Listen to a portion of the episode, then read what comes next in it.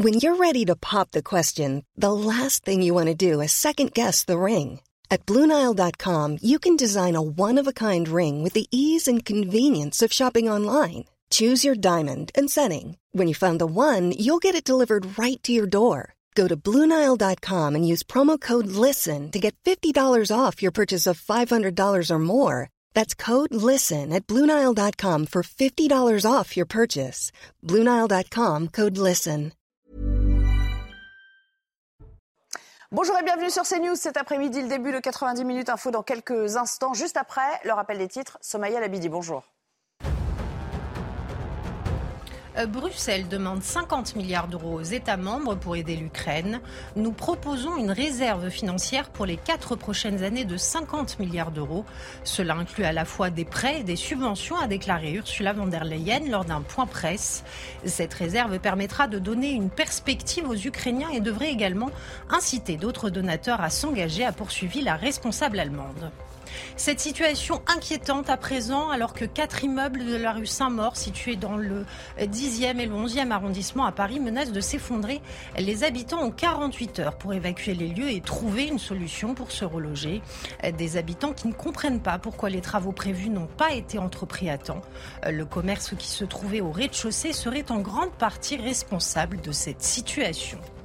Et puis les taxis volants seront au rendez-vous des JO 2024. C'est ce qu'a assuré leur promoteur alors que ces appareils novateurs ne sont pas encore autorisés à transporter des voyageurs. On sera au rendez-vous, on est en ligne avec l'objectif du service commercial à Paris en 2024, a affirmé le directeur général exécutif du groupe, du groupe ADP lors d'une conférence de presse au salon aéronautique du Bourget. Merci beaucoup et à tout à l'heure. À la une, cet après-midi, l'émoi et la colère aussi à Bordeaux. Après l'agression subie par une grand-mère et sa petite fille, l'individu interpellé a un casier judiciaire chargé. C'est un individu qui est très très défavorablement connu de, de nos services, qui a des dizaines d'antécédents. Et, les- et ces agressions-là, il faut, il faut y mettre fin. Et pour cela, ben, nous, on les interpelle, on- les procédures sont montées. euh, et on attend que la justice fasse aussi son travail et euh, puisse prendre des peines exemplaires contre ce genre de personnes. La rencontre Macron-Mélanie, c'est cet après-midi. Est-ce le signe d'un réchauffement réel avec euh, l'Italie? Analyse à suivre. Et puis à Loris, c'est dans le Vaucluse, 23 conseillers municipaux démissionnent pour protester contre l'agression d'un agent de voirie. Mais on se rendra compte que le malaise est sans doute bien plus profond. Stop, stop, stop. Voilà. Regardons-nous, respirons un coup et qu'est-ce qu'on montre aux générations futures? On se dé- déshumanise, on se désocialise, on devient pire que des sauvages si, on ne se regarde pas. Voilà. Il faut remettre de l'humanité, de l'amour fraternel et c'est pour ça que nous on travaille ici. Et pour m'accompagner cet après-midi, j'accueille cinq personnes aujourd'hui sur ce plateau. Bonjour Alexis Isard, je rappelle que vous êtes député euh, Renaissance de l'Essonne. Merci d'avoir répondu euh, à notre invitation. Bonjour Jean Messia, Bonjour, vous Nathalie. dirigez maintenant l'Institut Vivre Français. Merci d'avoir répondu euh, présent également. Bonjour Laura Lebar. Bonjour. Euh, psychologue, influenceuse. On verra aussi que euh, votre aide sera précieuse pour comprendre ce qui se passe pour cette famille qui a subi euh, cette agression euh, à Bordeaux. Bonjour Sandra Bonjour. Buisson du service police-justice et Gauthier Lebray Hello, également aujourd'hui pour, euh, pour la politique. Nous avons tous été évidemment euh, très choqués par, euh, par la violence de cette agression commise par un individu contre une grand-mère et sa petite fille. Ça s'est passé en, en plein Bordeaux. Je crois qu'on a tous vu les images d'ores et euh, déjà. Mais on, sait, on en sait plus désormais euh, euh, sur celui euh, qui s'est euh, livré à cela, qui s'en est pris euh, à cette famille. Regardez le tout mis en image. Il n'aura fallu qu'un seul coup d'œil des policiers sur cette vidéo pour identifier l'individu. Il est aux alentours de 17h30 hier soir lorsque cet homme déjà connu de la police repère cette grand-mère et sa petite fille qui sortent de chez elle. C'est alors que l'individu s'engouffre dans l'entrée de l'immeuble et les attrape violemment. L'agresseur, récidiviste, a été très rapidement interpellé. Il est âgé de 29 ans et est sans domicile fixe. Son casier judiciaire fait mention d'une quinzaine de condamnations. Dès que les collègues ont ouvert la vidéo, ils ont reconnu l'individu en auteur de cette agression. Et une fois qu'ils sont arrivés sur place, ils ont pu l'interpeller car euh, bah, ils se sont retrouvés face à lui et ils ont pu le reconnaître euh, formellement. Les réactions politiques ne se sont pas fait attendre, mais le maire écologiste de Bordeaux, Pierre Urmic, refuse de commenter. Je n'entends pas commenter des réactions qui euh, non seulement sont indécentes, mais sont indignes. Je pense à des réactions de récupération politique, locale et nationale, idéologique. L'agresseur a été placé en garde à vue. Les victimes, elles, souffrent d'abrasions et de contusions. La vieille dame a été hospitalisée, mais son pronostic vital n'est pas engagé. Bonjour à vous, Régine Delfour. Vous êtes, euh, sur place à Bordeaux cet après-midi. Évidemment, c'est les mois hein, qui prédominent dans cette, grande ville française. Euh, et la famille qui dit euh, Nous ne voulons pas, non plus, de récupération politique. Oui, absolument, Nelly. Ici, euh, c'est les mois qui euh, caractérisent aujourd'hui euh, Bordeaux, puisque tout le monde, vous l'avez dit tout à l'heure, tout le monde a, pu voir cette vidéo, la violence de l'agression sur une, femme de 73 ans et sa petite fille de 7 ans. On les voit projetées au sol et, ça, c'est incompréhensible, c'est intolérable. Ensuite, la colère, puisque l'individu était connu des services de police. Et ici, nous sommes sur le cours de la Martinique, qui, fait partie en fait du quartier des Chartrons. Plutôt bourgeois, comme vous pouvez le voir euh, sur ces images de Jules Bedeau, vous pouvez le voir sur, sur ces euh, façades d'immeubles. Pas, ce n'est pas du tout un quartier où, la, délinquance et, euh, la violence est très présente, voire omniprésente, même si pas très loin, il y a ce quartier du Grand Parc. Et vous l'avez dit également, cette famille qui déplore la récupération politique, puisqu'elle cherche avant tout à préserver cette grand-mère et cette petite fille de 7 ans. Merci beaucoup et donc merci à Jules Bedeau qui vous accompagne pour, euh, pour les images. Pas de récupération politique, néanmoins, euh, cette histoire, elle est dans la bouche d'à peu près tous les politiques qu'on a pu croiser à l'Assemblée, notamment, puisque aujourd'hui, vous le savez, c'est jour de, questions au gouvernement en, séance. Ainsi, Marine Le Pen, c'était il y a quelques minutes. Au-delà euh, de ce, cette agression, nous sommes confrontés non pas à un fait divers, mais à un fait de société. Et euh, si les politiques ne sont pas là pour répondre à un fait de société qui atteint très directement des centaines de milliers, voire des millions de nos compatriotes, alors nous ne servons à rien. Or, je n'entends pas servir à rien, j'entends servir à quelque chose. Et donc, notre rôle, c'est d'apporter des solutions pour que des cas comme ça soient euh, le plus rares possible. Sandra Buisson, donc, on l'a appris, euh, j'imagine, tôt ce matin. Cet homme, il, a, il a eu 15 condamnations. Vous allez peut-être nous rappeler pour, euh, pour quel motif oui, 15 condamnations euh, pour euh, principalement du contentieux routier et des infractions à la législation sur les stupéfiants. Euh, hier, au moment, enfin juste après l'agression, euh, des contrôles ont été effectués. Son taux d'alcoolémie euh, n'était pas positif, il n'était pas euh, sous l'emprise de, l'alcool. En revanche, on n'a pas encore les résultats euh, sur le dépistage de, stupéfiants. Cet homme, c'est un Français de, presque 30 ans. Il est né en juillet 93 à, Bordeaux. Il est sans domicile fixe et les policiers l'ont reconnu très vite hier euh, sur les images parce qu'ils l'ont déjà vu régulièrement dans le quartier du, du Grand Parc à Bordeaux. Alors en garde à vue, cet homme a nié être l'auteur de cette agression. Le parquet indique qu'il est actuellement sous tutelle et lui, euh, cet individu, dit qu'il a un suivi psychiatrique et qu'il a un traitement qu'il ne prend plus, qu'il serait en rupture de, traitement. C'est ce que vont vérifier les enquêteurs et donc, euh, effectivement, ce passif euh, judiciaire, même si les infractions ne sont pas des infractions qui donnent des, des condamnations pénales très fortes. Alors justement, est-ce qu'on sait si parmi ces 15 condamnations, il y, a, il y en a eu qui lui ont valu de la, de, de la prison Parce qu'on dit on souvent, a posé voilà, la les question peines... euh, Ouais. au, au service du parquet de, de Bordeaux qui n'est pas encore revenu vers nous. On, D'accord. on se Donc on demandait pas effectivement si quelles ça- avaient été les peines de ces prononcées à l'occasion de ces 15 condamnations. Réaction, euh, Alexis euh, euh, Isard, euh, peut-être sur le volet politique, vous avez peut-être envie euh, aussi de, de vous exprimer, mais surtout sur, euh, sur quand même cette, ce fait divers qui, selon Marine Le Pen, n'est plus un fait divers, mais un fait de société. Est-ce qu'il faut le voir comme ça au sens large aujourd'hui?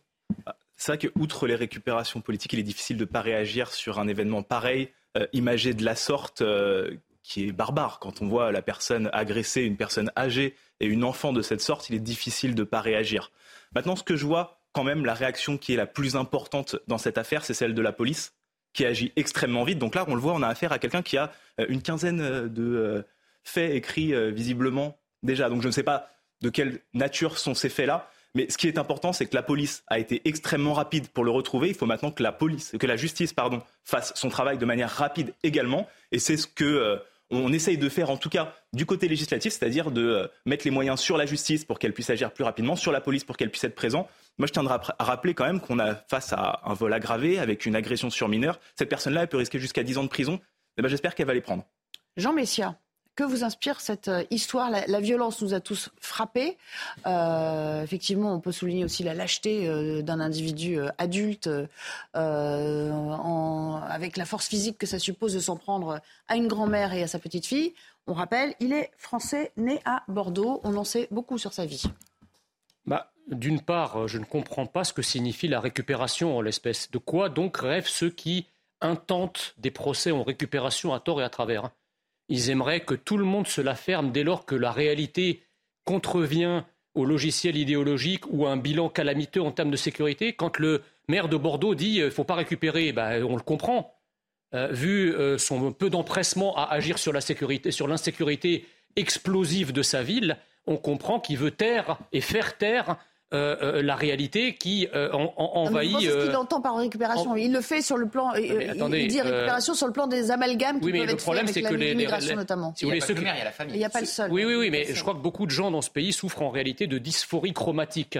C'est-à-dire qu'en fonction de la couleur ou des origines de l'agresseur, on peut récupérer ou pas. En fonction de, de l'origine des victimes, on peut récupérer ou pas. on se souvient que lorsqu'il y a eu ce drame affreux en Méditerranée où il y a plusieurs dizaines de personnes qui, sont mortes noyées, la récupération a été faite à la seconde où on a appris ce drame.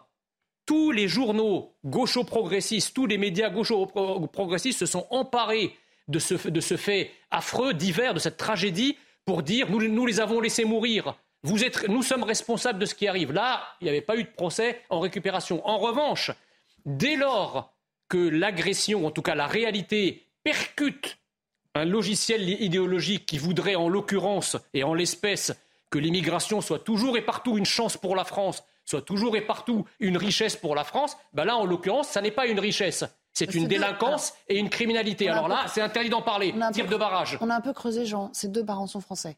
Non mais, non mais d'accord, mais, savez, mais, aujourd'hui, vous savez, tout le monde est français. Hein, je vous l'apprends pas. Il y a eu une folle ah, politique. Je ne peux pas vous laisser dire il y a eu une folle euh, politique. Français, il est juste, il a juste pas votre sur les cas, sur les 40 dernières années, il y a eu une folle politique de naturalisation qui a accordé la nationalité française à des gens qui n'ont rien à voir avec la France. Bon, on ira est-ce que, est un peu le dossier. Est-ce que cette personne est, vit à la française et pense à la française et se comporte à la française? En tout cas, c'est un criminel et un délinquant. Il faut le condamner Est-ce que le débat porte pas plutôt sur la réponse pénale aujourd'hui? Et la réponse pénale. Alors j'entendais Monsieur le député nous expliquer qu'il euh, euh, souhaitait qu'effectivement la justice le condamne à la plus forte peine. C'est ce que je souhaite aussi, mais je crains que nos vœux mutuels euh, ne soient que des vœux pieux, parce que vous connaissez la justice, surtout par rapport à ce profil d'individu. On va faire le jugement de la société, on va juger que cette personne a été discriminée dans son enfance et il va repartir libre, ou en tout cas, peut-être avec un rappel à la loi, ou peut-être avec une peine symbolique. Gauthier Lebray, juste pour qu'on fasse le point, parce que vous avez tout épluché depuis hier, ça commençait hier hein, déjà. Est-ce qu'il y a eu récupération politique, oui ou non? Mais il est, ça peut vous, vous, déplaire, Jean, mais il est français, né de parents français, il est né à Bordeaux. Et vous dites tout le monde est français. Non, tout le monde n'est pas français. D'ailleurs, on a eu des débats, que ce soit pour euh, la petite euh, Lola ou pour euh, Annecy, où c'était deux personnes qui n'étaient pas françaises. Donc là, il se trouve qu'il est français. C'est pareil, on a eu les mêmes procès en récupération. Oui, on a eu les mêmes procès en récupération, mais vous dites tout le monde est français. Bah non, tout le monde n'est pas non, Non, non, mais les médias considèrent qu'à partir du moment où on a la nationalité française, tout le monde est français. Là, Je récuse catégoriquement cette, vision des choses. En l'occurrence, il est né de parents français et il est français. Si on parle de récupération, c'est vrai que c'est le procès qu'on fait à chaque fois. Mais euh, ce qui est intéressant, c'est la manière dont certains en parlent. C'est vrai que l'immigration a été mise euh, tout de suite sur le devant de la table. Éric Zemmour, Marine Le Pen, il y a encore quelques instants euh, à l'Assemblée nationale, celle des quatre colonnes. Alors elle dit que ça s'applique pas à ce cas-là en particulier, mais elle fait quand même le lien entre immigration et insécurité. Il n'est pas question ici euh, d'immigration. Né français, de parents français, encore une fois. Je suis désolé, Jean Messia, ça vous plaît pas, ça rentre peut-être pas dans votre logiciel, mais là, en l'occurrence, il est né français. Euh, moi, je suis français d'origine immigrée. Hein. La personne est d'origine immigrée. Ensuite, on ne connaît pas l'individu. Peut-être que c'est un SDF dont les parents sont parfaitement intégrés. Et là, ça casse un peu le, oui, oui, non, raisonnement. C'est pas, le problème. Ah Ensuite, évidemment, immigrée. Ensuite, évidemment, ça met le gouvernement euh, très mal à l'aise. On a vu Gérald Darmanin et Éric Dupond-Moretti, qu'on a connu plus volubile, faire un point presse tout à l'heure, parce que évidemment, les chiffres de l'insécurité ne sont pas bons. Donc là, ça montre à quel point l'insécurité euh, règne presque partout en France, même dans les quartiers euh, chics de Bordeaux. Donc évidemment, euh, c'est une image désastreuse pour le gouvernement. Ça met en difficulté, là pour le coup, je vais rejoindre Jean Messia, évidemment, euh, la mairie, le maire euh, écolo, parce qu'il y a en plus ce procès qui est fait aux mairies écolo en disant là où vous avez un maire écolo, vous avez l'insécurité qui grandit dans la ville. Donc effectivement, tout le monde est mis un petit peu en difficulté avec cette histoire. On accuse de récupération politique les partis de la droite de la droite non seulement on les accuse de récupération politique, mais la famille. c'est pas pareil quand c'est euh, entre politiques qu'on s'accuse de récupération politique euh, que quand c'est la famille évidemment qui fait une déclaration pour demander d'arrêter. C'est pas la famille qui le fait non plus. C'est l'avocat de la famille. on imagine bien que l'avocat de la famille, elle parle pas sans l'autorisation de la famille. Euh, c'est pas la seule boulette politique, on va y revenir dans un instant, mais j'aimerais, puisque ce type a dit qu'il prenait pas ou qu'il avait interrompu son traitement psychiatrique, est-ce que ça peut avoir un, lien de cause, à, de, fin, de cause à effet? Alors, Déjà, beaucoup, beaucoup de personnes euh, qui ont des traitements psychiatriques vont avoir tendance à prendre uniquement les médicaments où ils vont se sentir un peu shootés, qu'ils vont aimer. Donc ça, c'est une tendance. Euh, ça, c'est la première des choses. Et la deuxième des choses, concernant les drogues, alors comme vous l'avez dit, comme vous l'avez rappelé, je suis aussi influenceuse et beaucoup sur les réseaux. Il y a beaucoup de drogues qui passent en dessous des radars aujourd'hui. Et ça, c'est important de le signaler, puisque moi, quand je vois cette violence, il est évident euh, que c'est pas une violence qui est naturelle. Elle a pris quelque chose, quoi. Hmm en tout cas, pour, pour être sous taser, et avoir, voilà, coup d'œil, au premier coup d'œil, en tout cas, ça ressemble à ça, et ça passe en dessous des radars. Hmm. Là où aussi, je voudrais quand même souligner Alexis et merci, parce que finalement, vous avez rappelé, vous êtes un politique, vous avez quand même rappelé qu'il risque 10 ans de prison. Et je pense que ça aussi, il faut le dire. Moi, maintenant, le message que je fais passer, c'est que cette violence, elle est inacceptable, et pour la famille, et pour la petite, que derrière, il y a des vrais traumas. Et c'est ça qu'il faut. Oui, c'est ça. Comment on se remet euh, Parce qu'elle a quel âge? 7-8 ans, cet enfant euh? Mais vous n'avez pas vu sur la vidéo Comment on se remet de ça Alors il y a quelque chose que j'ai trouvé extraordinaire chez cette petite fille, c'est qu'elle va courir vers sa grand-mère. Si on voit bien les images, elle va aller sauver sa grand-mère. Donc il y a quelque chose de très déjà elle arrive à échapper. elle arrive à échapper. C'est assez. Euh, on sent que l'amour qu'elle a pour sa grand-mère va la se dépasser. Donc je trouve que déjà c'est très courageux. Et en plus de ça, on se remet jamais réellement. On vit avec nos traumatismes. Et Là où, effectivement, elle se remettra peut-être plus facilement, c'est si cette fois, après 15 plaintes, on arrive enfin à ce qu'il soit condamné, ça n'aura pas servi à rien. Alors, je vous disais... Euh, sur... fois. Il n'y a pas eu 15 plaintes. Il a été condamné 15 fois. Et il est ressorti à chaque fois. On ne sait pas. Elle, attend la, la confirmation. La justice l'a condamné. Pour savoir s'il a effectué euh, des peines euh, éventuelles. quand je vous disais, quand je vous parlais politique et que je vous disais qu'il n'y avait pas qu'à droite qu'il y avait eu une tentative de récupération politique. Ah, et Sacha Oulier qui a fait le plus beau dérapage bah, de la journée, oui. On l'écoute et, euh, l'aile gauche de la majorité. En fait, il est plus à droite qu'Éric Zemmour, on l'a appris aujourd'hui. Merci de le préciser, en effet. Ancien strauss c'est précisément pour ça qu'on a besoin d'une immigration, pour expulser les délinquants. Je crois que ce monsieur avait un casier judiciaire fourni. Et donc j'invite tous ceux qui font obstacle aujourd'hui à ce qu'on puisse examiner une loi immigration à lever leurs obstacles, à lever euh, finalement euh, le, cinéma politique autour de ce texte, puisque évidemment, euh, pour la double peine, pour les expulsions, pour les levées des réserves d'ordre public, c'est-à-dire que les excuses qui permettent de rester sur le territoire, eh bien, on a besoin d'un texte. Et que les obstacles qui sont faits aujourd'hui nous empêchent d'adopter la loi immigration que le ministre de l'Intérieur et moi-même voulons examiner le plus tôt possible il parle d'une loi immigration qui urge. Terrible amalgame, ça n'a rien à voir là. C'est très dangereux de réagir quand on n'a pas tous les éléments du Là, il ne savait pas visiblement. Sans, en se précipitant de la sorte, effectivement. Je rappelle que Sacha Ollier, donc, il est tenant de l'aile gauche de la majorité. En plus, euh, il a beaucoup d'ambition. Il dit euh, Gérald Darmanin et moi, quasiment en se mettant sur le même plan que le ministre de l'Intérieur, nous voulons une loi immigration. Et c'est euh, le petit caillou dans la chaussure de Gérald Darmanin depuis le début, puisqu'il veut plutôt gauchiser le texte quand Gérald Darmanin a envie de le droitiser pour aller chercher les voix des républicains. Bon, bah là, il est plus du tout tenant de l'aile gauche, puisqu'il dit il nous faut cette loi pour expulser les délinquants. Mais comment voulez-vous expulser un Français né de parents français Mais là, il savait pas, donc, ça veut dire qu'il y avait un stéréotype dans sa tête. Mais non, mais c'est la dangerosité de réagir ben trop vite sans connaître le dossier. Faut le dire on le dit calmement, c'est une boulette. Sur la, sur la forme, sur la forme, tout simplement, c'est vrai qu'en politique, on a tendance à vouloir nous faire surréagir très très rapidement. Et là, très certainement. Et là, non, pas vouloir vous faire. Vous, les, les médias, les, les, médias nous font réagir très rapidement sur des non, affaires. Non, mais arrêtez avec Twitter et tout. On tweet avant de dégainer, quoi. En l'occurrence, Sacha Ollier a effectivement parlé de l'immigration. Pourquoi il a parlé de cette, de cette loi immigration? C'est parce que Sacha Ollier, il faut le rappeler, il est président de la commission des lois. Et donc, il travaille actuellement sur cette loi immigration. Donc, forcément, quand on l'a interrogé là-dessus, il a cru et il a su devoir. Merci d'essayer de le défendre, mais il a juste fait une corrélation qui, n'aurait pas lieu. Mais, oui, tout à fait, tout à fait. Être tout à fait parce qu'en l'occurrence, il n'y avait rien à voir entre ces deux sujets. Mais vous avez bien tenté, c'est bien. Vous êtes, euh, vous êtes loyal à votre. Je dis la vérité, je vous explique le déroulé. Certainement, c'est planté. Jean Messia, puis Laura Lebar. Au-delà de ça, le fait déjà qu'il parle de la loi immigration par rapport à ça, il fait lui-même euh, le lien direct entre immigration et délinquance et Ça, c'est pas pour vous déplaire, mais Eh ben, bon. disons que Ouais. voilà, et donc il l'a fait, alors que bon, il n'est pas connu pour être quelqu'un de droite et encore moins d'extrême droite. Mais je, je voulais vous dire également que la récupération, c'est- ça pouvait être aussi une récupération par le silence.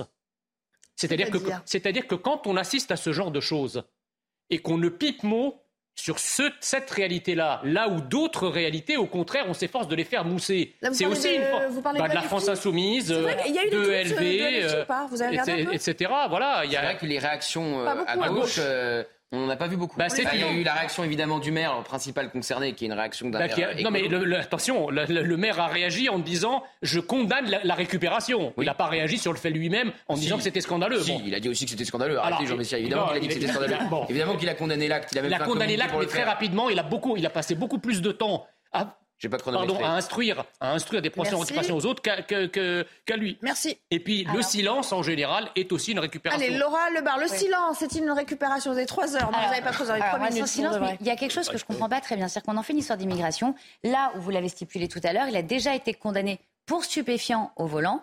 C'est quelqu'un, c'est dans en cas de D'un côté pour côté. contentieux routier Ouais. et de l'autre côté pour pour infraction à la législation sur les c'est stupéfiants. stupéfiant. Et il va voir un psychiatre qui lui donne un traitement, donc qui est aussi une drogue.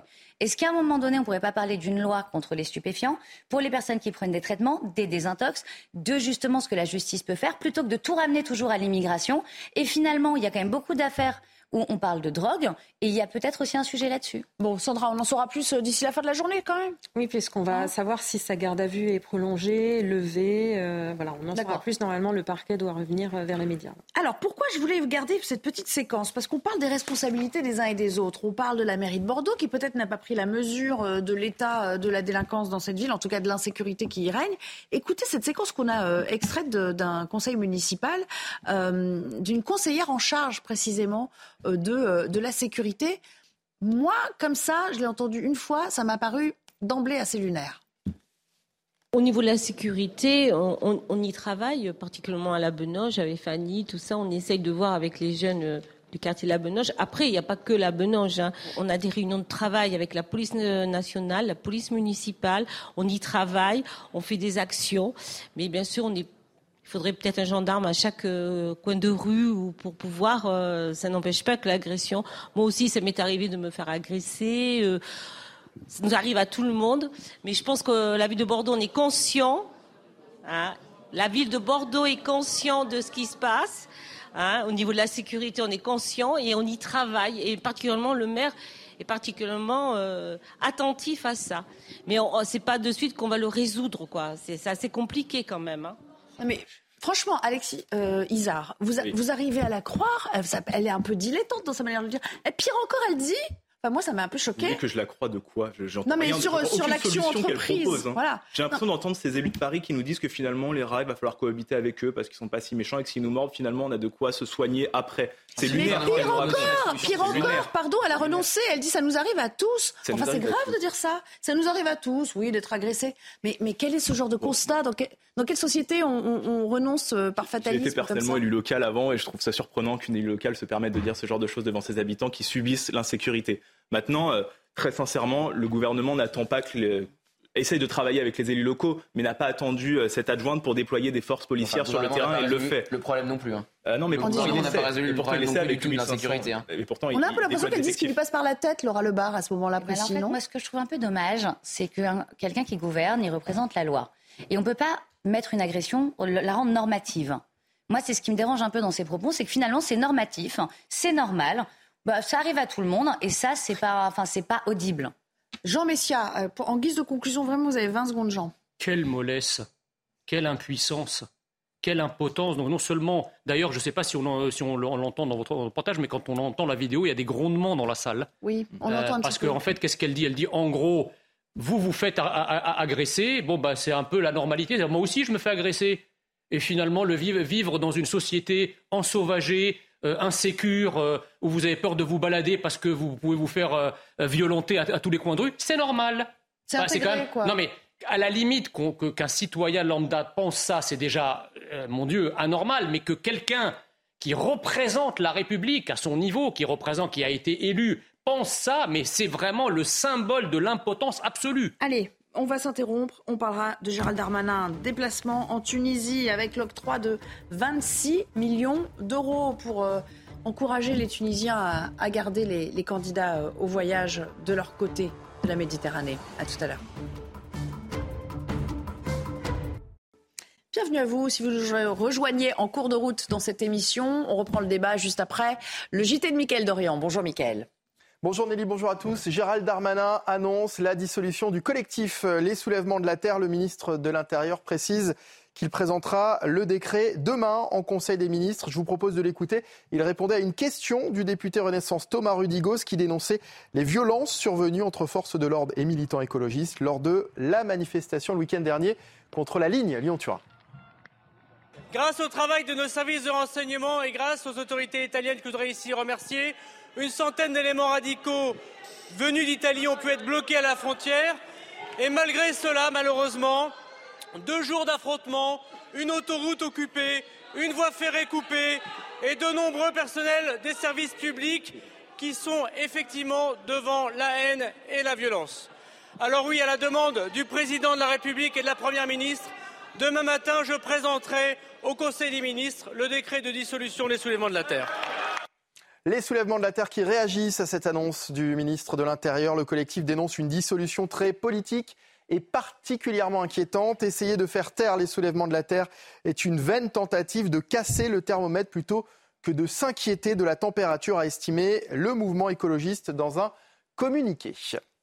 Dans l'actualité également, les réactions se multiplient après l'agression hier à Bordeaux d'une femme de 73 ans et de sa petite fille. Elles ont été extirpés de force de leur domicile, puis projetés à terre par un SDF. Placé en garde à vue, l'homme d'une trentaine d'années serait connu des services de police pour une vingtaine de faits. La famille des victimes euh, euh, se dit dans un communiqué indigné par la récupération politique. Écoutez Marine Le Pen qui estime au contraire que les politiques doivent apporter des réponses. On l'écoute. Au-delà euh, de cette agression, nous sommes confrontés non pas à un fait divers mais à un fait de société. Et euh, si les politiques ne sont pas là pour répondre à un fait de société qui atteint très directement des centaines de milliers, voire des millions de nos compatriotes, alors nous ne servons à rien. Or, je n'entends pas servir à rien, j'entends servir à quelque chose. Et donc, notre rôle, c'est d'apporter des solutions pour que des cas comme ça soient euh, le plus rares possible.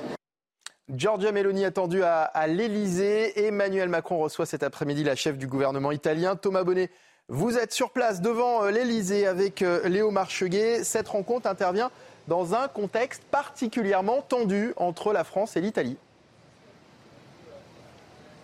Oui, première visite à Paris pour euh, Giorgia Meloni après des mois de turbulence entre les diplomaties françaises et italiennes. Il faut dire que l'histoire avait euh, particulièrement mal commencé lorsque, au mois de novembre dernier, la présidente du Conseil italien avait refusé d'accueillir le, navire Ocean Viking et les 230 migrants euh, à son bord. Gérald Darmanin avait alors réagi et dénoncé un choix incompréhensible et un comportement inacceptable de la part de l'Italie. Et puis plus récemment, au mois de mai dernier, le ministre français de l'Intérieur avait récidivé Giorgia Meloni, je cite, est incapable de régler les problèmes migratoires dans son pays. Une sortie médiatique qui avait provoqué l'annulation de la visite à Paris du chef de la diplomatie italienne, qui avait même exigé des excuses. Alors entre-temps, évidemment, les deux diplomaties ont maintenu euh, les liens. Macron et Meloni se sont rencontrés à plusieurs reprises, notamment en marge de sommets internationaux, mais on n'est pas réellement sur une relation euh, qu'on pourrait qualifier de chaleureuse entre les deux dirigeants. En témoignent d'ailleurs les conditions de cette visite, visite prévue euh, en dernière minute et qui se déroule en pleine après-midi. Alors cet après-midi, justement, les deux dirigeants devraient surtout parler d'Europe, de l'OTAN et de leur soutien à l'Ukraine, qui est le point de convergence majeur entre les deux diplomaties. Et ce n'est d'ailleurs pas un hasard si hier, Emmanuel Macron a annoncé la réception par Kiev d'un système de défense de fabrication franco-italienne. Merci beaucoup Thomas Bonnet et merci à Léo Marcheguet qui vous accompagne. Alain Delon a d'autres passions que le cinéma. L'acteur français a décidé de partager son amour pour l'art à travers une exposition itinérante à travers le monde. Jusqu'à jeudi, c'est à Paris que les amoureux d'art et de l'artiste ont la joie d'apprécier les œuvres glanées tout au long de sa vie, avec également une vente aux enchères de ses plus belles œuvres. C'est un sujet de Maxime Lavandier.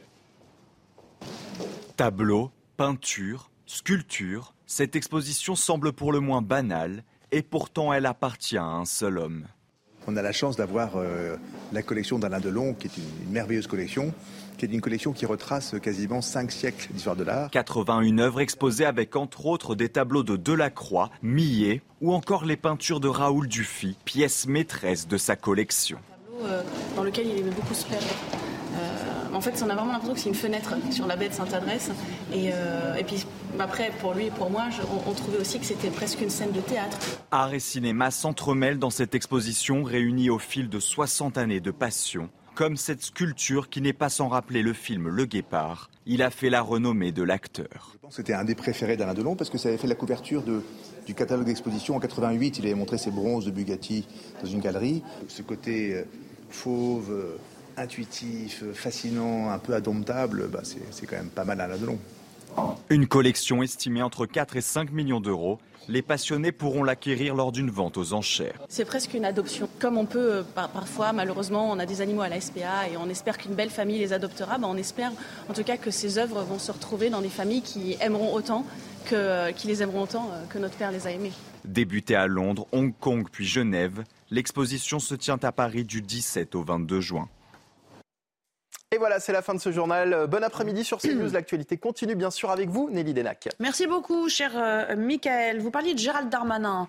On va évidemment évoquer ce déplacement euh, à Tunis dans un instant, mais puisque vous nous le disiez, on va développer cette information. Euh, Gauthier, demain, en Conseil des ministres, il actera donc le fait que Soulèvement de la Terre, qui a encore sévi ce week-end, sera dissoute. Oui, il était temps, il était temps, puisque effectivement cette dissolution, cette promesse de dissolution a été faite il y a déjà plusieurs semaines, après évidemment ce qui s'est passé à Sainte-Soline, où ces groupuscules d'extrême gauche s'en sont pris aux forces de l'ordre sur ces histoires de bassines à Sainte-Soline, venant des quatre coins d'Europe. Alors là, Gérald Darmanin, on l'a entendu à l'Assemblée nationale, a remercié les autorités italiennes qui ont pu bloquer euh, ces mêmes militants qui voulaient venir pour manifester contre la présence du TGV, euh, la construction du TGV entre Lyon euh, et Turin. Mais effectivement, depuis Sainte-Soline, cette promesse de dissolution avait été faite et elle était tardive puisque les soulèvements de la Terre étaient encore là ce week-end pour manifester contre ce TGV en s'en prenant une nouvelle fois aux forces de l'ordre. Il faut dire aussi qu'à chaque fois, vous avez des représentants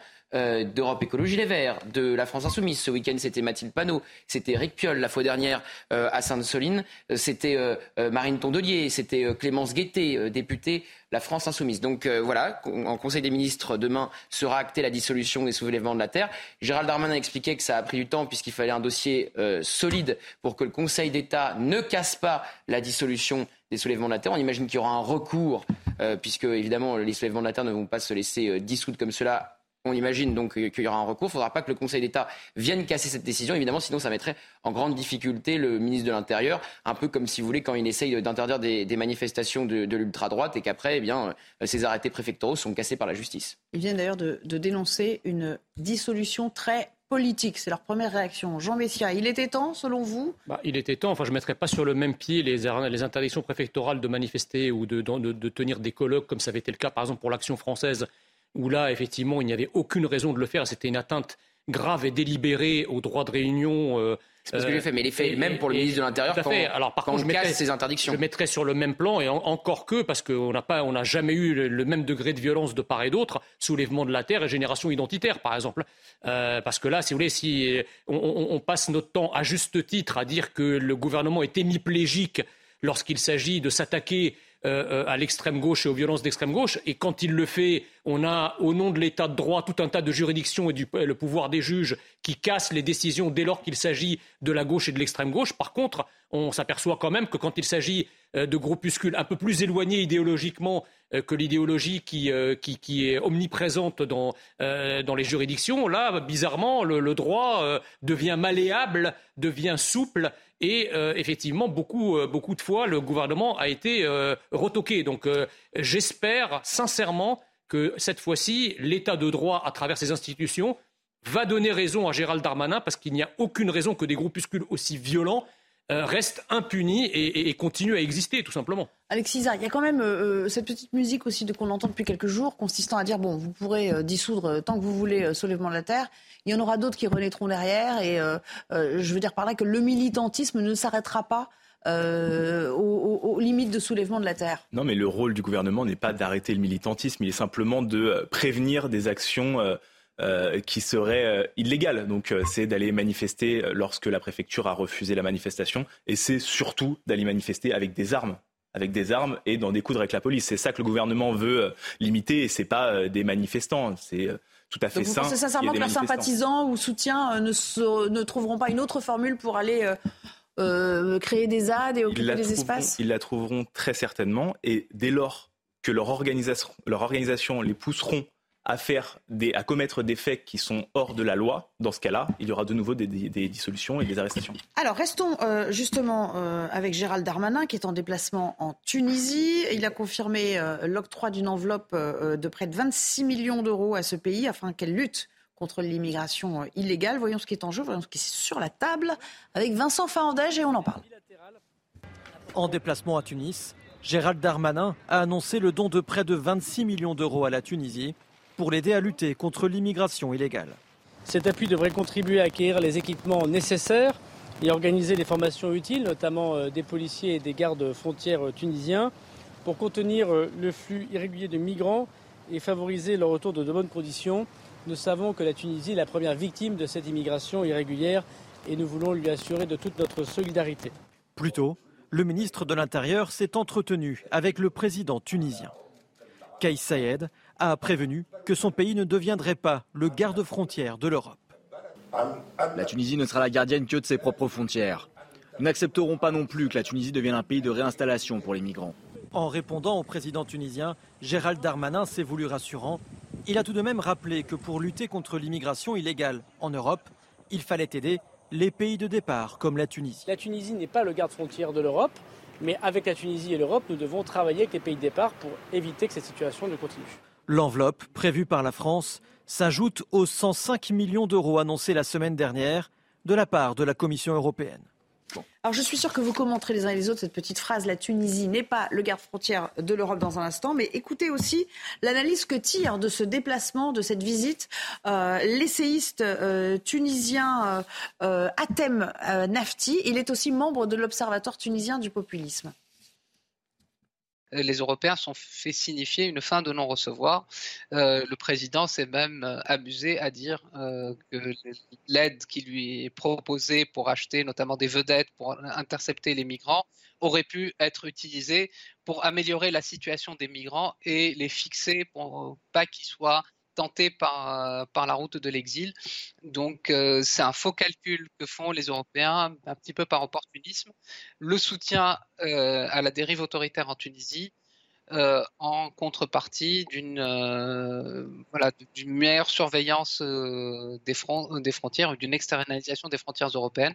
Jean Messia, s'agit-il d'un camouflet pour les autorités françaises? Et d'une manière générale, est-ce que cet argent vous paraît mal employé, mal utilisé?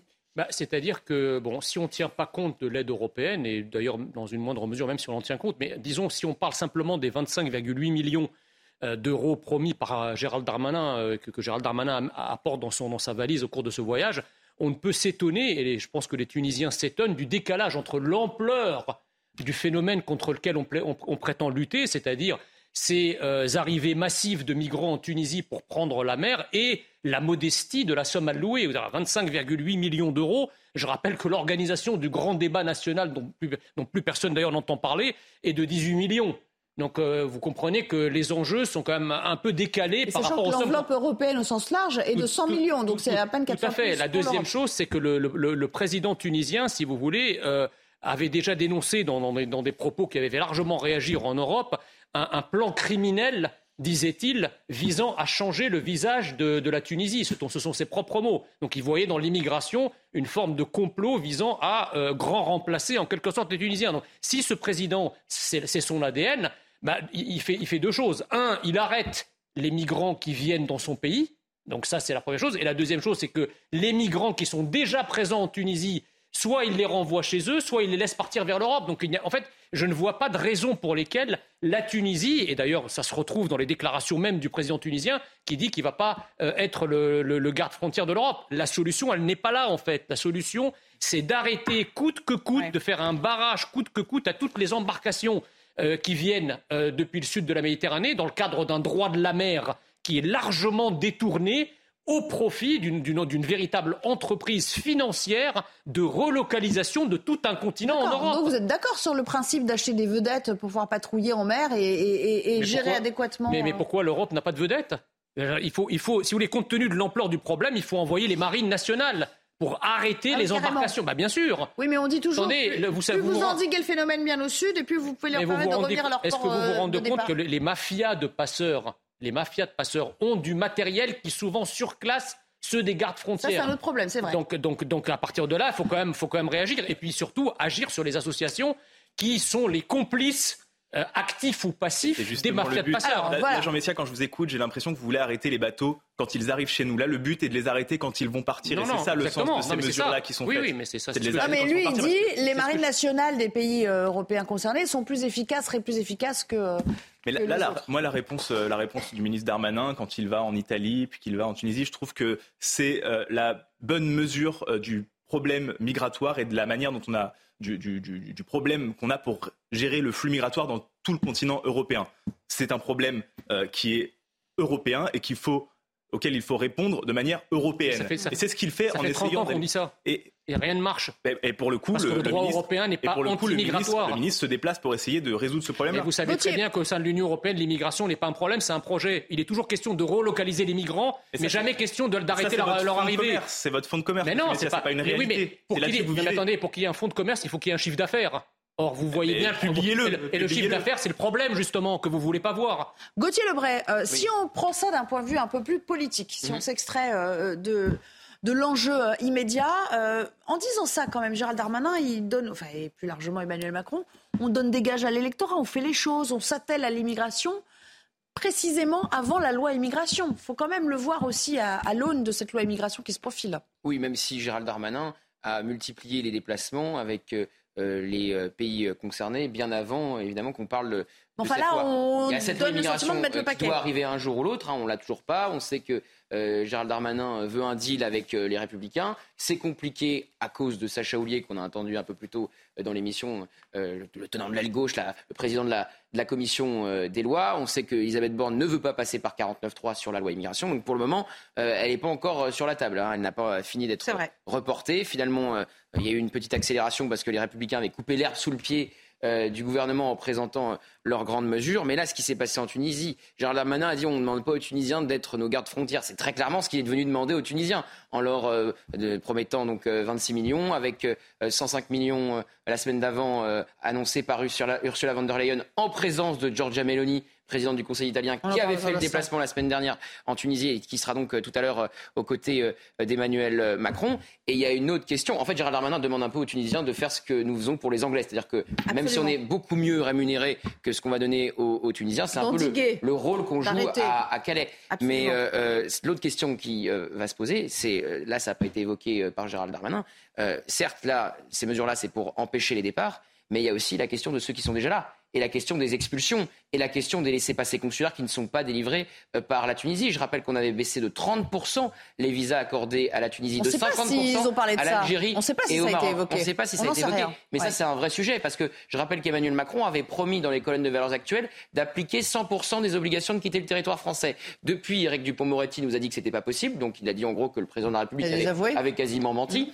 Euh, donc, c'est aussi le vrai sujet. Comment vous expulsez ceux qui sont déjà sur le sol français alors que vous n'avez pas de laisser passer consulaire et qu'on a arrêté de baisser le nombre de visas délivrés aux Tunisiens, aux Marocains et aux Algériens. En une phrase quand même. ne, pas tenir, ne pas tenir de promesses, enfin ne pas faire de promesses qu'on ne peut pas tenir. sont justement fait en sorte de pouvoir tenir ces engagements de... Euh, de, de, 100% des OQTF Pour essayer d'y aller au maximum.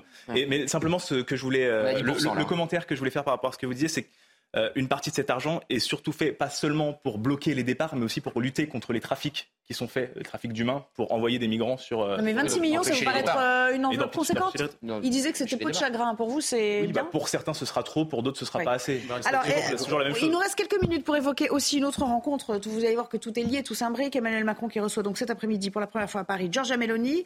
Il s'agit de, confirmer, bien sûr, la normalisation des relations entre la France et l'Italie après toute une série de crises autour du dossier migratoire. Les enjeux de la visite, Natalia Mendoza, notre correspondante. Cette première visite en France de Giorgia Meloni depuis son arrivée à la tête de l'exécutif italien euh, suscite un grand intérêt ici en Italie. La chef du gouvernement italien cherche du soutien à la candidature de la ville de Rome pour accueillir l'exposition universelle euh, de 2030. Il s'agit également euh, de remettre sur les rails une relation bilatérale traversée par des tensions depuis notamment de l'arrivée à la tête de l'exécutif italien de la coalition de droite menée par le parti souverainiste italien Fratelli euh, d'Italia. Le dernier épisode au mois de mai, quand le ministre français de l'Intérieur, Gérald Darmanin, avait jugé euh, le gouvernement Meloni, je cite, incapable de gérer la crise migratoire. Des propos qui ont euh, suscité l'indignation ici en Italie. Depuis, Emmanuel Macron et Giorgia Meloni ont apaisé la situation lors d'un tête-à-tête en marge du G7 au Japon. Et maintenant, avec cette, cette rencontre d'aujourd'hui, il s'agira pour les deux leaders de consolider la coopération euh, bilatérale, partager une vision commune des dossiers internationaux, le soutien à l'Ukraine, à l'Afrique et le besoin de solidarité européenne dans la gestion euh, des flux migratoires. On va vous rafraîchir la mémoire et vous allez voir que euh, on revient de loin quand même. Parce que souvenez-vous, il y a quelques jours, quelques semaines, disons, Gérald Darmanin s'en était pris ainsi à Georgia Meloni en disant qu'elle était incapable de régler les problèmes migratoires pour lesquels elle avait été euh, euh, élue. Donc ça, c'était le, 4 mai, à peine un mois et demi, disons. Euh, effectivement, les relations étaient glaciales. On rappelle le contexte. Au moment de la disparition de Silvio Berlusconi, on n'a envoyé aucun dignitaire de Paris. C'est l'ambassadeur qui a fait le job. Hein. Et puis il y a eu l'Ocean Viking. En plus. tout a commencé avec évidemment l'épisode de l'Ocean Viking où Georgia Meloni avait déjà accueilli trois bateaux. D'abord, elle avait seulement voulu accueillir les enfants, les femmes et les malades, puis finalement, elle avait accueilli euh, l'entièreté euh, de, de l'équipage et puis elle avait refusé donc d'accueillir l'Ocean Viking. Donc effectivement, les relations euh, sont pour le moins tendus. Gérald Darmanin, quelque part, il est quasiment en plus sorti de la course euh, à Matignon avec cette affaire en, déclenchant une crise diplomatique avec euh, l'Italie. Après, est-ce que sur le fond, ce qu'a dit le ministre de l'Intérieur est faux? Ça fait débat. C'est-à-dire qu'effectivement, Giorgia Meloni n'arrive pas à endiguer l'immigration, pas plus que Rishi Sunak au Royaume-Uni, malgré le Brexit, malgré que le droit européen ne prime plus sur le droit britannique. Il n'y a jamais eu autant d'entrées, 600 000 cette année. Donc, effectivement, ce qui est intéressant, c'est le communiqué de. On nous dit on va parler de l'OTAN, du Conseil européen, de l'Ukraine. On nous dit absolument pas qu'on va parler d'immigration. Évidemment, c'est pour aussi euh, arrêter euh, cette tension avec euh, l'Italie, du moins essayer de baisser en, pression. C'est une visite surprise, on s'y attendait pas forcément. C'est une visite importante parce qu'effectivement, il y a tout, ce qui se passe à la frontière, à Menton, entre la France et l'Italie, puisque l'Italie est évidemment une porte d'entrée de l'immigration. Eh ben, justement, pour alimenter un peu le débat entre vous, mais on n'aura pas énormément de temps, je propose d'écouter ce que disait Jordan Marlella sur les ondes d'Europe 1 euh, ce matin sur le pacte asile-immigration. L'Italie a un, problème euh, majeur, c'est que l'Italie n'a plus d'argent et l'Italie n'a plus d'enfants. Voilà. Et bah, que donc l'Italie est, aujourd'hui d'entrée des, confrontée, des, migrants. confrontée à un afflux majeur. Moi, je pense que Mme Meloni doit évidemment être soutenue dans euh, la politique qu'elle conduit et que les migrants aujourd'hui qui arrivent sur les côtes italiennes ne doivent pas être relocalisés dans les villages et les campagnes françaises, mais dans leur pays de départ. Moi, je suis contre ce pacte asile et immigration. Je le combats tous les jours avec les eurodéputés du Rassemblement national On peut au Parlement européen. De quoi il s'agit pour nos Pour une raison très simple, j'y viens, c'est que ce pacte impose la relocalisation des migrants, la répartition des migrants dans tous les pays de l'Union européenne. Si vous ne prenez pas et vous n'acceptez pas cette part de euh, migrants relocalisables dans les villages et les villes françaises, vous aurez des sanctions financières. 20 000 fois 4 000, ça fait combien? 8 euh, millions. bravo. Non, mais bon, vous êtes d'accord avec lui sur le pacte? Ah bah, c'est la fausse bonne idée. C'est ce que je disais il y a, il y a quelques, quelques minutes, c'est-à-dire que pour l'Union européenne, la réalité, c'est pas l'afflux migratoire. L'afflux migratoire est comme une donnée, une hypothèse euh, avec laquelle on travaille. C'est pas quelque chose que l'on combat.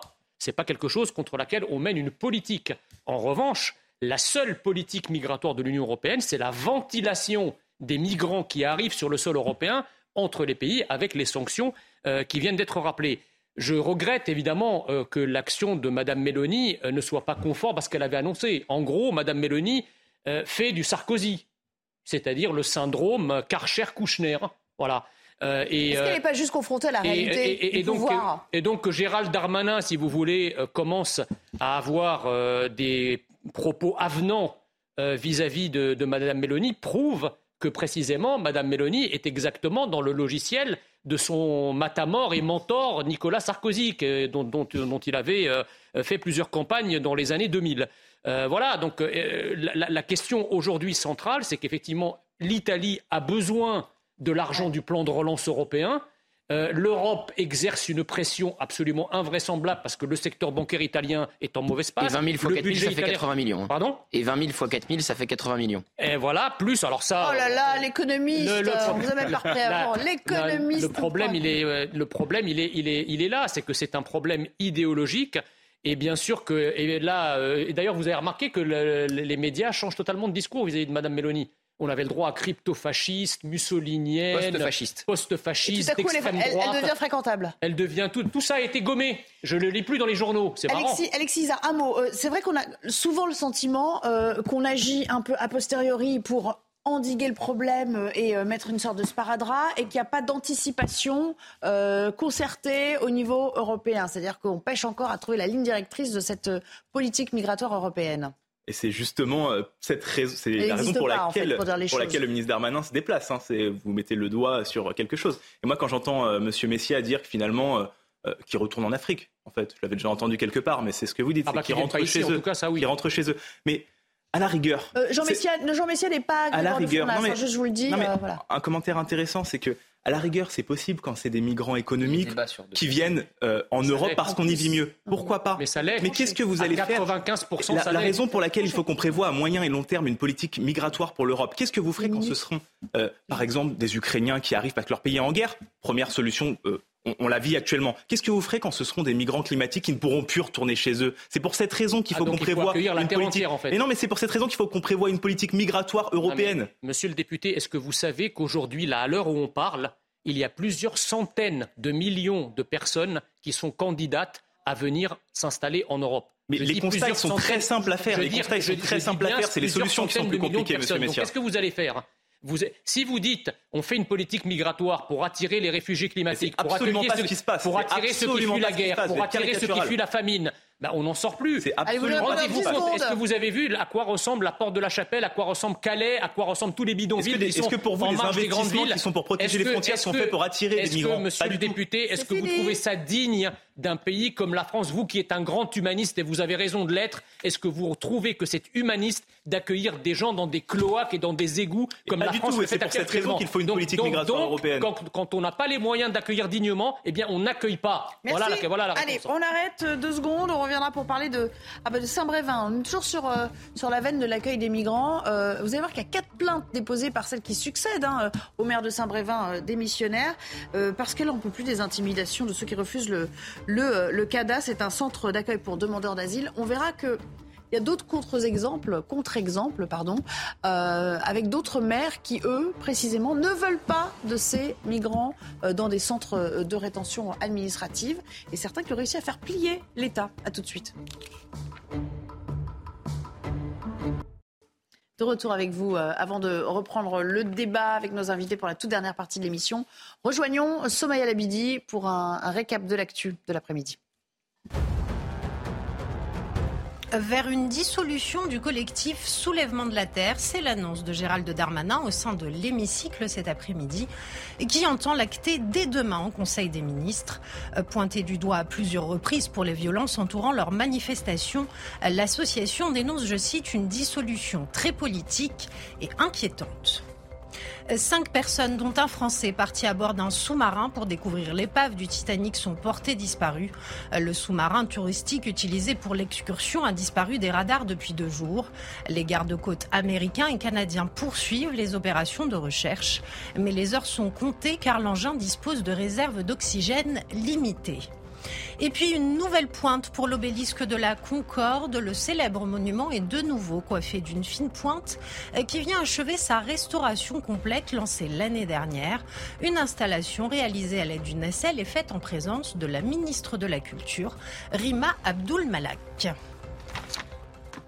Merci beaucoup. Vous vous souvenez de Saint-Brévin, bien sûr, Saint-Brévin en Loire-Atlantique. On a beaucoup parlé il y a quelques semaines parce que son maire a démissionné. Il est passé devant une commission. Il s'est longuement expliqué, bien sûr, sur ce qui l'avait conduit à, prendre cette décision euh, euh, assez euh, catégorique. Eh bien, entre-temps, il a une remplaçante.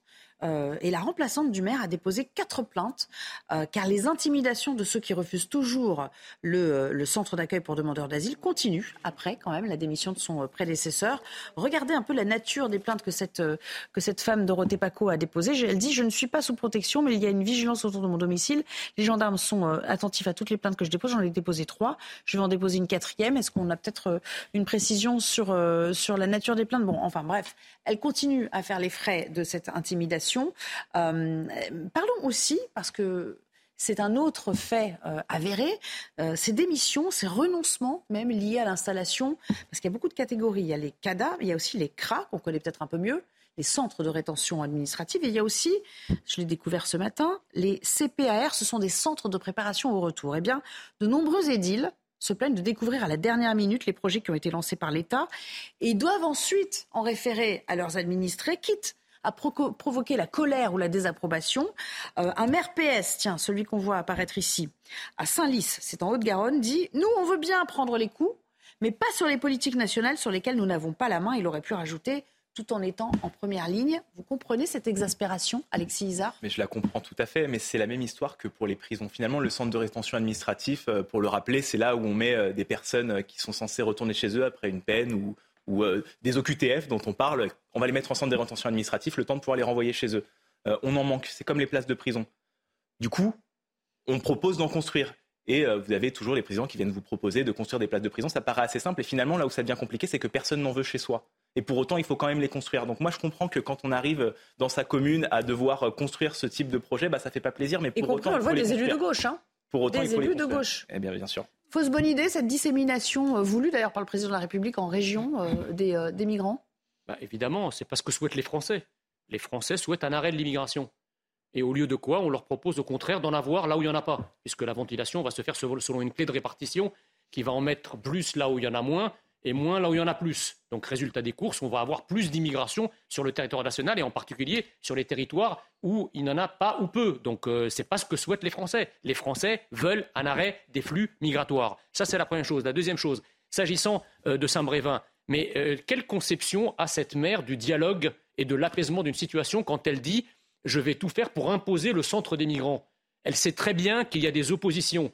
Où est l'apaisement? Où est le dialogue? Où, est la. la, la, elle l'a dit, hein. elle l'a dit, elle l'a dit comme ça Elle l'a formulé comme ça Je dans, dans, son intention, elle l'a dit oui, j'ai bien l'intention d'imposer le 200 des migrants. Donc, Alors, on moi, vous laisse la paternité de ce propos mais pour ce l'instant. Ce qui est quand même assez incroyable, si vous voulez, moi je. Non, mais Jean Messia, si on peut vous répondre, parce que c'est une demande de l'État. C'est pas d'imposer déjà un centre de demandeurs d'asile, il existe déjà. C'est de le déplacer à côté d'une école. Et c'est une demande de l'État imposée quasiment à la mairie. D'accord. Le maire de Saint-Brévin démissionnaire l'avait expliqué comme tel.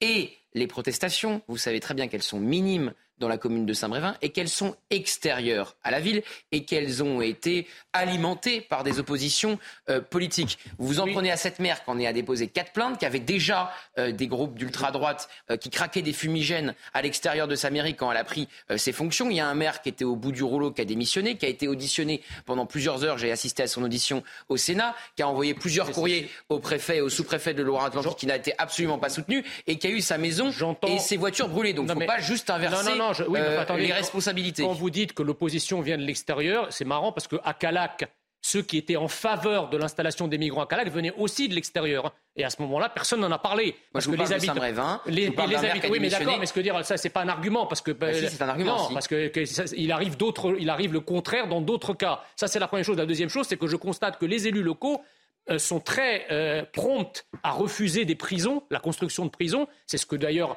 nous dit Éric Dupont-Moretti en permanence. C'est une demande de l'État. Oui, mais quand l'État veut construire des prisons, qu'est-ce qu'il dit pour ne pas le faire? Il dit bah, quand on veut en construire, les élus locaux ne sont pas d'accord. Donc ça veut dire qu'à ce moment-là, demandeur d'asile existe déjà. Ça veut dire qu'à il existe déjà. Oui, d'accord, mais ça veut dire qu'à ce moment, non, mais ce que je veux dire par là, c'est qu'à ce moment-là, on prend en compte l'avis des élus locaux.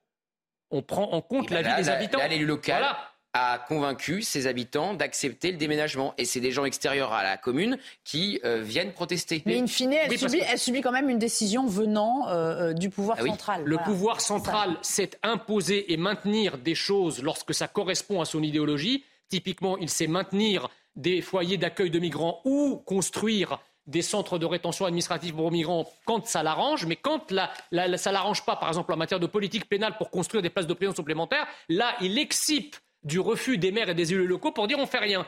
C'est quand même dingue. Allez, on, s'arrête deux secondes parce qu'on est un petit peu pris par le temps. On doit marquer une courte pause et puis on reviendra pour parler des maires, mais dans un autre euh, registre. Ces maires euh, démissionnaires, certes, mais parce qu'ils n'en peuvent plus. Des incivilités de certains de leurs administrés. C'est ce qui est arrivé à Loris, c'est dans le Vaucluse. Jolie petite bourgade du Luberon, c'est magnifique comme région. Et eh ben, ça se passe pas toujours très bien. À tout à l'heure. De retour dans 90 minutes info, nous avons euh, ouvert notre émission tout à l'heure sur euh, ce qui s'est passé à Bordeaux, cette agression euh, d'une grand-mère et de sa petite fille. La garde à vue du suspect dont on a beaucoup parlé tout au long de la journée a été levée. On vient de l'apprendre, c'est une info CNews, Gauthier Lebray. Oui, une information du service police-justice de CNews de Sandra Buisson. Effectivement, la garde à vue du suspect de l'agression de Bordeaux a été levée pour qu'il soit hospitalisé sous contrainte en psychiatrie, donc dans les prochaines heures très certainement, ça va euh, recentrer euh, le débat sur l'état de la psychiatrie en France. On en a de nombreuses fois euh, parlé à travers différents faits dans l'actualité. On sait très bien que c'est le parent pauvre et qu'il n'y a pas suffisamment de moyens dans la psychiatrie en France. Donc très certainement, ça va relancer le débat autour de cette euh, agression à Bordeaux. D'autant qu'on le précise, lors de cette fameuse garde à vue, les infos qui nous étaient parvenues, c'est que l'individu se justifie en disant qu'il avait interrompu un traitement psychiatrique qu'il aurait pris. Donc ça tendrait à corroborer peut-être ça. On n'a toujours pas le résultat euh, des analyses euh, sur le plan des stupéfiants, hein, d'ailleurs. Hein, Exactement, il faut être très prudent, mais très certainement, la question de son suivi psychiatrique va être également posée. Est-ce qu'il y a eu des défaillances? Est-ce qu'il a été mal suivi? Est-ce qu'on aurait pu empêcher cette agression. Très vraisemblablement, c'est des questions qui vont être posées, qui vont être posées aussi politiquement pour, une nouvelle fois, euh, on l'imagine de la part des oppositions, notamment à droite, cibler évidemment le euh, gouvernement qui est embarrassé hein, par cette affaire. On a vu Éric Dupont-Moretti et Gérald Darmanin, qu'on connaissait plus volubile, faire un point presse en début de journée. Évidemment, ça met le focus sur l'insécurité en France, qui est à peu près partout, même dans les quartiers chics désormais de Bordeaux, et ça met le gouvernement face à ces mauvais résultats en matière d'insécurité comme pour les maires euh, d'ailleurs euh, Europe Écologie Les Verts, puisque Bordeaux est une ville écolo et qu'on met souvent le focus sur ces, sur ces villes tenues par des maires écolos où l'insécurité euh, grandit. Nul doute que ça va susciter bon nombre de réactions, à commencer par la vôtre, Jean Messia. Est-ce que là aussi, voilà, ça relance le débat sur, sur la psychiatrie? Et est-ce que pour vous, ça fausse d'une certaine manière le débat? Bah, Ça relance le débat sur la psychiatrie sans doute, mais bon, la, la psychiatrie, c'est un point euh, important puisque c'est le parent pauvre de la médecine et que nous vivons dans une société où effectivement euh, compte tenu voilà, des nouveaux malaises, des nouveaux mal-être, euh, on a des gens qui effectivement sombrent dans une forme d'addiction, de, de, dépendance, de dépression. Donc tout ça, voilà, ça fait partie de la politique de santé, on va dire. Mais ça ne saurait, si vous voulez, écarter l'analyse de la nécessaire politique sécuritaire et ferme, de fermeté à la fois euh, sécuritaire sur la voie publique, mais ça, les forces de l'ordre font ce qu'elles peuvent, et la fermeté également euh, juridictionnelle et pénale de, des magistrats et de la justice. Et là, euh, c'est un peu plus compliqué. Bon, j'ajoute que dans les villes écologistes, évidemment, et d'ailleurs, ils, font leur propre pub en disant que la, que la sécurité ou l'insécurité ne les intéresse pas. Ils préfèrent financer des toilettes publiques inclusives euh, euh, dans les centres-villes plutôt que des, policiers et des caméras euh, et, de la vidéosurveillance qui, à laquelle ils s'opposent. Donc, vous voyez, voilà, ils, font des priorités sur des choses qui ne sont pas forcément la, priorité de leurs administrés. Et les domaines qu'ils délaissent, c'est-à-dire l'insécurité généralisée, bah, ça leur explose à la figure. Ce qui pose question quand même dans cette affaire, c'est qu'on sait maintenant, on connaît un peu le profil judiciaire, le passif judiciaire de cet homme condamné à 15 reprises. Est-ce qu'il y a eu euh, une faille dans le sens où si vraiment il était déjà sous le coup euh, euh, de problèmes psychiatriques, il aurait peut-être fallu prévoir autre chose que des sorties intempestives le concernant Là aussi, le, débat va être lancé de plus belle. Non, c'est certain. on en parlait tout à l'heure, je vais éviter d'avoir des réactions à chaud sur des informations qu'on obtient au moment même sur ce plateau-là. Mais ce qui est sûr, c'est que le suivi de la psychiatrie est extrêmement important et ce n'est pas le premier cas euh, qu'on voit venir et sur lequel on est amené à, faire des commentaires sur ces plateaux. Enfin, 15 fois quand même. Hein. Il en a vu des experts, j'imagine. Après, euh, comme tout le monde autour de ce plateau, on ne sait pas exactement ce qui... la raison pour laquelle il a été condamné à chaque fois. Hmm. Mais euh, totalement en phase. Il y a déjà des, réactions diverses, variées? Non. Bon, on rappelle, c'est une info, c'est news que vous voyez apparaître. Il nous reste quelques minutes. Vous en reparlerez bien sûr dans Punchline avec Laurence et nos équipes du service police-justice. J'aimerais juste qu'on en vienne à ce que je vous disais tout à l'heure. Euh, le maire de la commune de Loris, dans le Vaucluse, et tous les membres de son groupe au conseil municipal, ça fait quand même 23 personnes sur 28, je crois, dans ce conseil municipal en particulier, ils ont présenté leur démission. Pourquoi? Parce qu'un adjoint a été agressé par un administré, c'est important de le préciser, et le maire de la commune euh, d'environ 4000 habitants dit maintenant trop c'est trop. À un moment, il faut savoir dire stop. Stéphanie Rouquier a fait un reportage sur place. À Loris, dans le Vaucluse, le 13 juin dernier, cet élu à la voirie se rend chez un administré pour l'aider après un violent orage. Mais subitement, l'homme devient agressif. La personne m'a demandé de faire le constat des eaux. Je lui ai dit que j'étais pas habilité. Et il m'a tout d'un bruit, brutalement, il m'a saisi par les vêtements, il m'a plaqué contre le mur. Donc mon ami s'est interposé pour le retenir, il voulait me frapper bien sûr. J'ai réussi difficilement à rentrer dans ma voiture. Et là, euh, il m'a menacé euh, en me disant qu'il allait me retrouver et me, me tuer. Quoi. L'élu a porté plainte. L'homme a rapidement été interpellé. Mais pour le maire de la commune, cette agression est intolérable. Avec 22 des 27 conseillers municipaux, ils viennent de présenter leur démission. Stop, stop, stop. Voilà. Regardons-nous, respirons un coup et qu'est-ce qu'on montre aux générations futures? Les habitants approuvent leur démarche. Je pense que c'est bien de marquer le coup, oui, absolument. Je pense que les gens devraient un petit peu se calmer parce que ça, on, devient tous un peu trop agressifs et violents. Les élus attendent désormais un rendez-vous avec la préfecture, mais ils assurent que cette démission est surtout un cri d'alarme. Ils ne comptent pas abandonner leurs administrés à nouveau ce maire, il est assez philosophe en fait, hein, euh, euh, cet, élu. Il explique ce qui a motivé évidemment la décision de démissionner euh, en bloc, hein, en collectif, et ce qu'il espère surtout pour la suite. On s'est réunis toute l'équipe municipale et on s'est levé d'un seul homme pour dire non, stop, il faut qu'on fasse quelque chose, on va s'arrêter. Parce que Lori, c'est un petit village serein, paisible, dans le respect de soi, des autres, de l'environnement. On ne peut pas accepter ça. C'est impossible. La semaine dernière, la directrice de l'école a aussi été insultée. Il faut qu'on montre un autre exemple à nos jeunes. On est tous papa, maman, papi, mamie. Qu'est-ce qu'on va laisser comme exemple à nos enfants? Ce n'est pas les discours qui vont les éduquer, c'est l'exemple qu'on leur montre. On parle beaucoup de décivilisation. Ça, ça y participe, ça aussi? J'aime pas le terme de décivilisation parce que finalement c'est nous qui faisons cette. Ah, vous n'avez pas le terme utilisé par le président de la République. C'est nous qui faisons cette civilisation et moi je me sens pas décivilisé.